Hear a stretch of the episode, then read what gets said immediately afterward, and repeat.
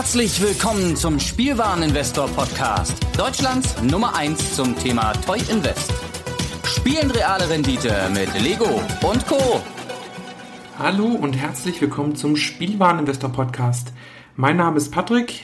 Ihr hört es schon an meiner Stimme. Heute geht es wieder um das Thema Games Investment und ich freue mich, dass ihr wieder dabei seid. Ja, beginnen möchte ich ganz kurz für diejenigen, ich kann es natürlich nur allen dringendst empfehlen, aber für diejenigen, die bisher schon den äh, Blog gelesen haben zum Spielwareninvestor, also www.spielwaren-investor.de, da habe ich schon erwähnt, dass Sony jetzt zum Thema Days Gone, das ist eine Neuveröffentlichung die Ende März rauskommen wird. Das ist so ein Open World Survival Zombie Action Spiel. Versuche ich jetzt mal ganz galant und kurz zu umschreiben. Ähm, da hat Sony Ende der Woche oder ja, Mitte der Woche einen Trailer veröffentlicht, was die Collectors Edition angeht. Also was da dabei sein wird, was genau äh, umfasst sein wird, auch Preis und so weiter. Und ich habe dazu einen Blog-Eintrag veröffentlicht, der ähm, ganz kurz eigentlich nach der Videoveröffentlichung schon ver, äh, rausgegangen ist aber mittlerweile ist diese Collectors Edition zumindest bei Amazon und was ich bisher so gesehen habe, leider schon vergriffen. Ähm, deswegen, da müsst ihr nochmal ganz explizit auch äh, Ohren und äh, Augen offen halten, weil ich denke, aufgrund der Fanresonanz, die ich so mitbekommen habe und was ich bisher so in den Foren gelesen habe, äh, scheint das Spiel wohl doch einigermaßen äh, beliebt zu werden, äh, beliebt zu sein. Äh, und auch die Collectors Edition ist wohl trotz des für meine Verhältnisse etwas hohen Preises ähm, auf relativ viel Gegenliebe gestoßen und wurde wohl auch zahlreich vorbestellt, was natürlich dann eben auch die, das äh, Ausverkauftsein bei Amazon so ein bisschen erklärt. Aber da kann ich nur empfehlen, versucht euch das mal irgendwie bei einem GameStop oder sowas im Vorfeld zu sichern, versucht euch das beim Mediamarkt oder beim Saturn vielleicht im Vorfeld zu sichern, weil das könnte vor allem für das, für das erste halbe Jahr könnte das wirklich eine, eine gute Investmentgelegenheit sein. Für alle, die äh, den Blog nicht lesen, da kann ich natürlich nur sagen, ah, das müsst ihr unbedingt ändern. Äh, zum anderen ähm, ganz kurz nochmal aufgleisen, Days Gone, wie erwähnt, ist so ein Action-Titel, das Ende März für die PlayStation 4 erscheint.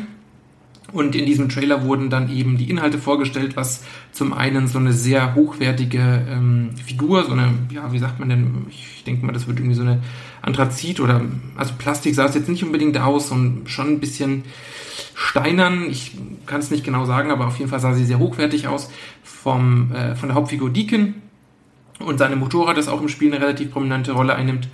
Und dazu gab es noch einige, es gab ein Artbook, es gab ähm, den Soundtrack, es gab ein Steelbook dazu, Pins und allerlei Kleinkram. Und die wurde eben mit 199,99 jetzt bepreist. Und wie gesagt, auch wenn ich den Preis ein klein wenig zu hoch finde, ist es trotzdem an und für sich eine schön designte und auch inhaltlich hochwertige ähm, Collectors Edition. Beim Spiel bin ich mir jetzt noch ein bisschen unsicher, in welche Richtung das gehen wird, also ob es jetzt wirklich die Wertungen einfahren wird, die ähm, das zu einem Instant Classic machen, also wo dann wirklich auch der, der Hype drum entsteht, oder ob es ein ja, klassischer 70, 80 äh, Prozentpunkte-Titel sein wird. Deswegen kann ich jetzt noch kein absolut abschließendes Urteil abgeben, aber aufgrund dessen eben, was ich schon gelesen habe, scheint es wohl ein solider und auch durchaus beliebter Titel zu werden. Jetzt aber zum eigentlichen Thema der Podcast-Episode und zwar nicht die PlayStation 4, auch kein Spiel für die PlayStation 4, sondern die PlayStation 5. Jetzt werden sich einige von euch wahrscheinlich äh, etwas verschlafen die Augen reiben und wundern, warum ich denn mit dem Thema jetzt schon anfange, obwohl es da noch gar nichts Akutes und Aktuelles dazu gibt. Und das ist genau die Erklärung auch dazu. Äh, Sony hat bisher, ähm, Stand ist jetzt heute 20. Januar, hat bisher noch nichts Offizielles zur PlayStation 5 verlautet. Es machen wohl vor allem bei Twitter immer wieder die Gerüchte, dass einige ähm, Entwicklungskonsolen, also die klassischen Dev-Kits, auf der dann die Entwickler noch vor Release der eigentlichen Konsole die Spiele eben programmieren, dass die wohl schon seit letztem Jahr im Umlauf sind und bei den Entwicklern stehen.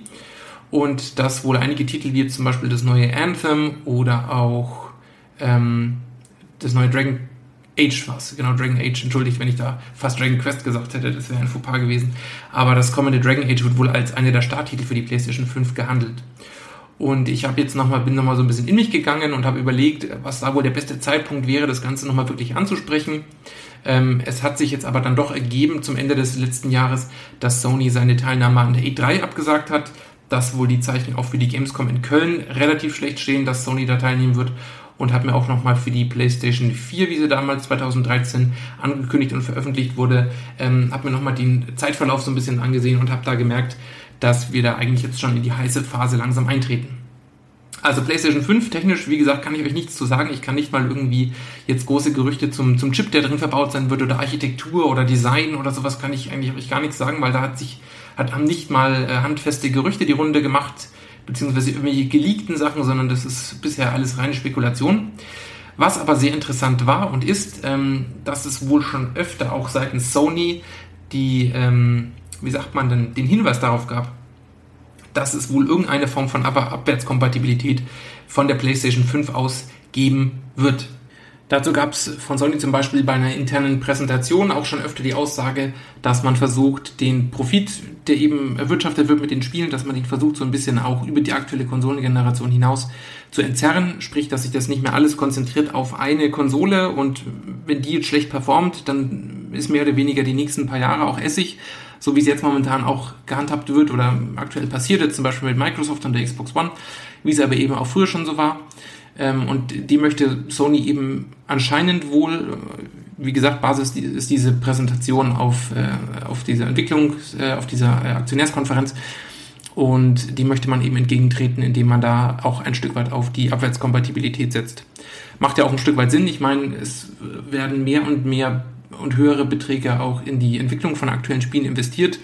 Und umso schade ist es natürlich auch, wenn dann jetzt die PlayStation 4 zum Beispiel äh, irgendwann ja einfach zum alten Eisen gehört und keine Spiele mehr darauf veröffentlicht werden, dass die, der Profit, den Sony mit den alten Spielen äh, erwirtschaften könnte, weil sie immer noch beliebt sind und auch gut spielbar sind, jetzt zum Beispiel ein aktuelles God of War oder eben das Days Gone, dass das dann mehr oder weniger abstirbt, weil die Konsole gestorben ist. Und da dementsprechend ist es durchaus ein richtig, auch wirtschaftlich wirtschaftlich gesehener richtiger Schritt, den Sony da versucht zu gehen. Und ich denke, dass es da auch ähm, mit Verweis auf Microsoft und deren ähm, Bestrebungen zur Abwärtskompatibilität auch irgendeine Form von äh, Nutzbarkeit alter Spiele geben wird. Jetzt wäre es natürlich ähm, ganz toll, wenn alle möglichen Spiele seit der ersten Generation auf der PlayStation 5 laufen. Dann könnten alle, ähm, mich eingeschlossen, könnten die alten Konsolen auch mal endlich in den Keller räumen, wenn sie denn ähm, die neuen Spiele zwar, äh, die älteren Spiele zwar noch spielen wollen, aber eben nicht mehr auf der alten Hardware unbedingt dann da mit dem Kabelsalat rumkämpfen wollen. Es wäre natürlich ein schöner Schritt. Ich persönlich glaube aber nicht, dass wir da jetzt mit einer vollumfänglichen ähm, Abwärtskompatibilität zu rechnen haben. Also ich denke, dass es Sony entweder auf die PlayStation 4 beschränken wird, sprich, dass alte PlayStation 4 Spiele auf der neuen Hardware laufen werden.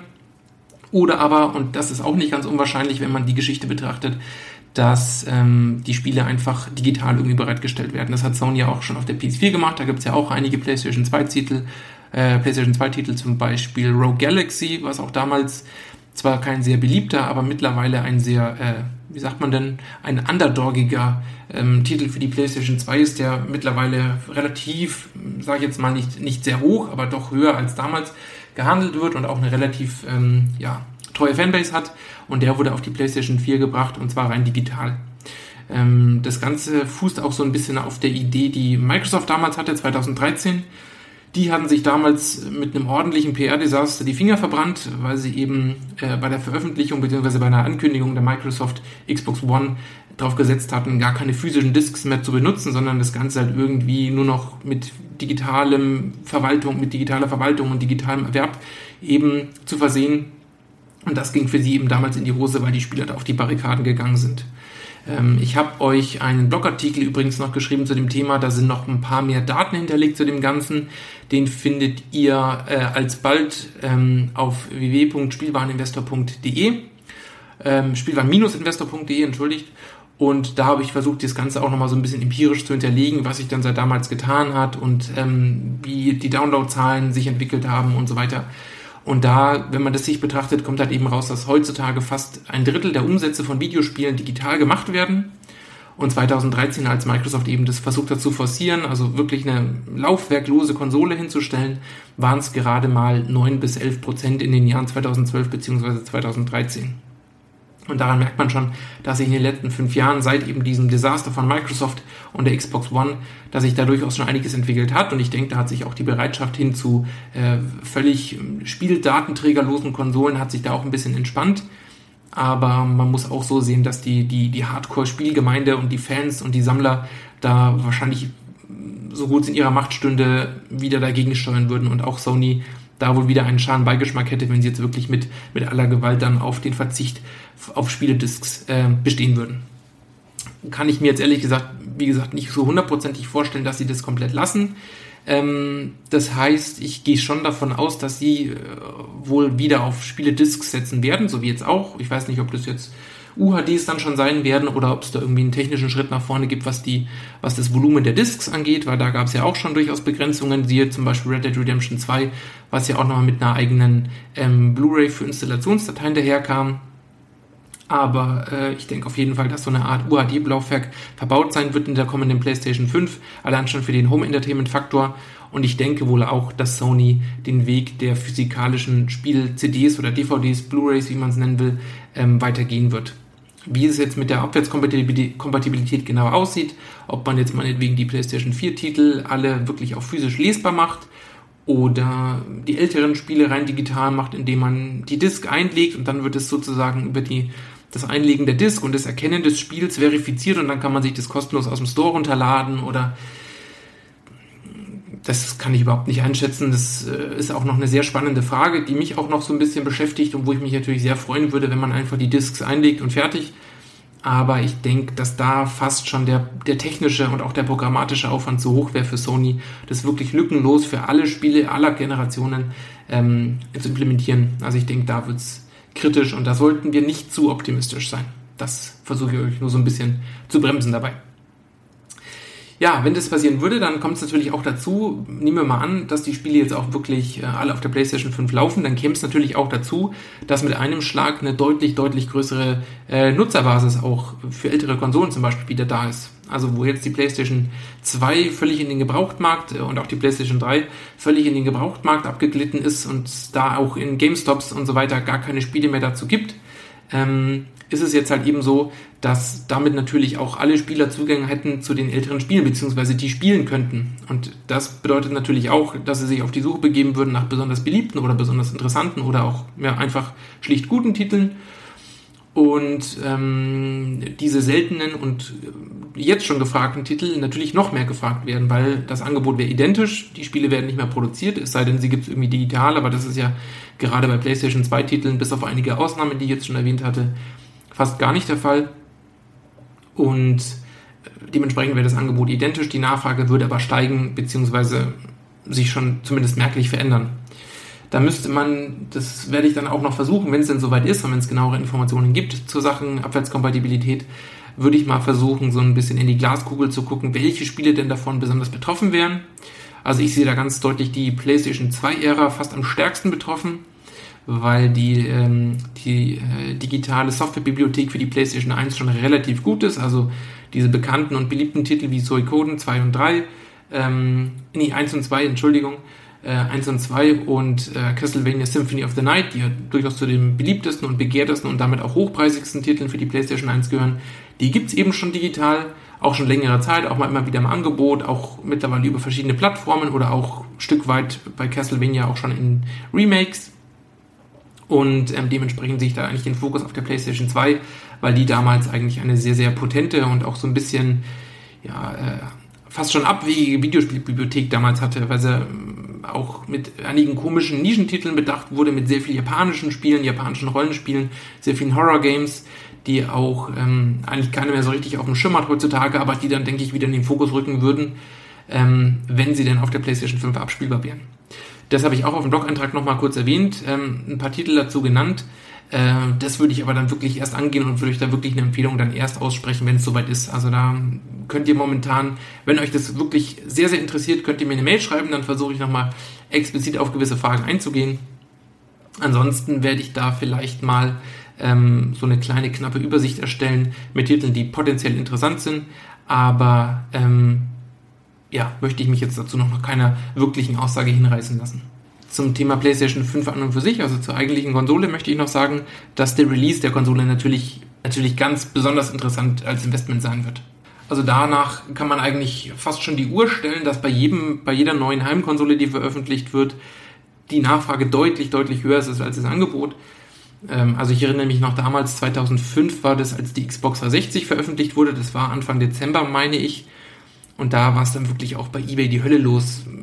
ich weiß jetzt leider nicht mehr die Preise, zu der die damals gehandelt wurde, aber da weiß ich noch, dass da wirklich ganz, ganz, ganz krass auch ähm, die Leute dann die Konsole unbedingt zu Weihnachten äh, zu Hause stehen haben wollten und dass es da fast schon tumultartige Szenen damals beim Release gab. Das war aber auch bei der PlayStation 3 zum Beispiel der Fall. Da war es nicht ganz so krass. Ich glaube, da hat Sony mit, der, mit den Produktionsstückzahlen, die sie damals bereitgestellt hatten, hatten sie ein ganz gutes Händchen. Aber wenn man sich die Nintendo Wii anguckt, die auch 2007 rausgekommen ist, da war es eigentlich das gleiche Spiel. Die kam, glaube ich, auch Ende November, Anfang Dezember raus. Und da war es genau dasselbe. Also, dass die Leute da ja, händeringend nach den Konsolen gesucht haben, weil es auch nochmal natürlich so einen Familienfaktor hatte, damals mit der Wiimote. Aber das ist eigentlich dieser, dieser, dieser Aspekt des Neuen und man will es vor allem zu Weihnachten haben. Das nutzen natürlich auch die, die Hersteller konkret aus, weswegen die Releases neuer Konsolen häufig ähm, auf den, aufs Weihnachtsgeschäft oder den späten Herbst gelegt sind. Und das führt natürlich auch dazu, dass die, dass die Kunden großes Interesse an denen haben, dass die Bestände schnell weg sind und damit auch auf dem Gebrauchtmarkt natürlich einige äh, gute Renditechancen damit zu machen sind. Ähm, bei der PlayStation 4 war es zum Beispiel auch damals so, dass, da weiß ich es noch ziemlich genau, da habe ich damals bei der Games Aktuell gearbeitet in der Redaktion und äh, da hat es auch ewig gedauert, bis wir da mal dann irgendwie eine, eine, eine lauffähige PlayStation 4 hatten, die, auf der man dann die Spiele zocken konnte und man hat dann auch bei Amazon wirklich äh, damals noch gemerkt, wie die Leute halt ausgeflippt sind. Also die gab es für 399 und ich habe dann gesehen, dass es bei eBay für mindestens 500, 600 Euro weggegangen ist, die Konsole. Eben es auch wieder so ein komischer, oder was heißt komischer, aber so nachvollziehbarer und auch wirklich ja, kritischer Release im, im, im Spätherbst, im, im, im Dezember war. Und das halt einfach vor allem zu Weihnachten so eine ganz eigene Mystik und so einen ganz eigen, eigenen Nervenkitzel entfaltet. Und deswegen wollte ich euch vor allem jetzt auch ziemlich zeitnah dazu die Info geben, dass ihr nach der PlayStation 5 auf jeden Fall die Augen äh, aufhalten solltet, dass sobald es da, und ich gehe davon aus, jetzt kommen wir dazu mit äh, zum Thema Release und Ankündigung. Ich denke, dass da im März auf jeden Fall von Sony schon was kommen wird, also relativ zeitnah. Und ich schätze mal, dass dann, wie so oft auch, fast zeitgleich mit der Veröffentlichung der Ankündigung oder halt eben mit dieser Präsentation, wo sie das alles vorstellen. Ich schätze, deswegen bleibt Sony auch der E3 und der Gamescom fern, weil sie so eine eigene Veranstaltung machen werden, so März, April. Und äh, wenn sie da dann die, die Bombe platzen lassen, schätze ich mal, dass dann die Releases, äh, die Vorbestellungen bei, bei Amazon dann halt eben auch dementsprechend schnell weg sein werden und man dann auch vorher vor allem eben auch auf der Höhe sein muss, um da noch ein gutes Kontingent zu bekommen und da halt eben auch nicht mit leeren Händen dazustehen. Ja, das war eigentlich alles, was ich jetzt zum Thema PlayStation 5 euch schon mal zum ersten Aufgleisen sagen wollte. Wie gesagt, ich schätze, dass äh, März, April spätestens von Sony offizielles kommen wird zum Release, zu den technischen Daten, wie das Ganze jetzt mit den Spielen der alten Generationen und sowas gehandhabt wird. Also ich schätze, da wird es zum ersten Mal neue Infos geben und mit einem Release äh, der PlayStation 5 rechne ich dann ja eigentlich auf jeden Fall nicht vor dem Herbst, nicht vor, ich sage jetzt mal Ende November circa, und ähm, spätestens denke ich so März, Februar, März des nächsten Jahres. Also ein weiteres Zeitfenster kann ich mir eigentlich nicht vorstellen, weil wir jetzt auch ähm, fast schon sechs Jahre lang in der aktuellen Konsolengeneration sind. Auch die ähm, Spiele-Releases und die Spieleankündigungen von Sony für die PlayStation 4 so ein bisschen abgeflaut sind und da eigentlich alle Zeichen auf Release 2019 oder Anfang 2020 stehen. Ja, ich hoffe, ich konnte euch ein paar Informationen liefern. Ich hoffe, wenn ihr die PlayStation 5 bisher noch nicht auf dem Schirm hattet, habt ihr es jetzt. Ähm, wie gesagt, das Ganze wird technisch, glaube ich, eine sehr, sehr interessante Nummer und wird auch viele Fans finden, egal wie Sony es jetzt wirklich ausgestaltet, aber sie wissen einfach auch mittlerweile, was die Spieler wollen und dann haben da auch ihre Schlüsse aus den bisherigen E3s und auch aus den Fehltritten und auch Verbesserungen, die Microsoft gemacht hat, siehe Abwärtskompatibilität der Xbox One auf die Xbox 360 haben sie ihre Schlüsse gezogen und werden da auch sehr stark die Ohren am Boden haben der Gaming-Industrie und auch der Gaming-Fangemeinde. Noch kurz äh, zur kommenden Xbox 2, Xbox 27. Ich weiß noch nicht, wie sie es nennen werden. Ich hoffe, äh, diesmal mit einem etwas glücklicheren Namen als Xbox One. Dazu gab es jetzt auch noch nicht wirklich Informationen. Ich weiß auch gar nicht, in welche Richtung Microsoft sich jetzt entwickeln möchte. Also da könnte ich mir vorstellen, dass sie es wahrscheinlich schon nochmal versuchen mit den ähm, Spieldatenträgerlos, äh, Spieldatenträgerlosen Konsolen. Aber ähm, dazu werde ich nochmal einen eigenen Podcast machen, wenn es mal soweit ist, wenn ich wirklich auch meine Prognose dazu abliefern kann. Weil sie haben sich auf jeden Fall schon committed, eine neue Konsole rausbringen zu wollen. Und jede neue Konsolengeneration ist ja auch mal so ein bisschen ein, äh, eine Stunde Null, sage ich jetzt mal, wo jeder Hersteller auch nochmal versuchen kann, die Fans eben abzuholen. Sie haben natürlich ein schlechteres Standing eben jetzt als Sony aufgrund der, der durchweg erfolgreichen Konsolen, aber ich gehe schon davon aus, dass sie es nochmal wissen wollen, werden und sich dementsprechend reinhängen werden. Dazu wird es dann wahrscheinlich Infos zur E3 geben, also Anfang Juni diesen Jahres. Und ich schätze, dann wird es nochmal richtig spannend und dann kommen wir wirklich in die heiße Phase der beiden äh, Konsolengiganten.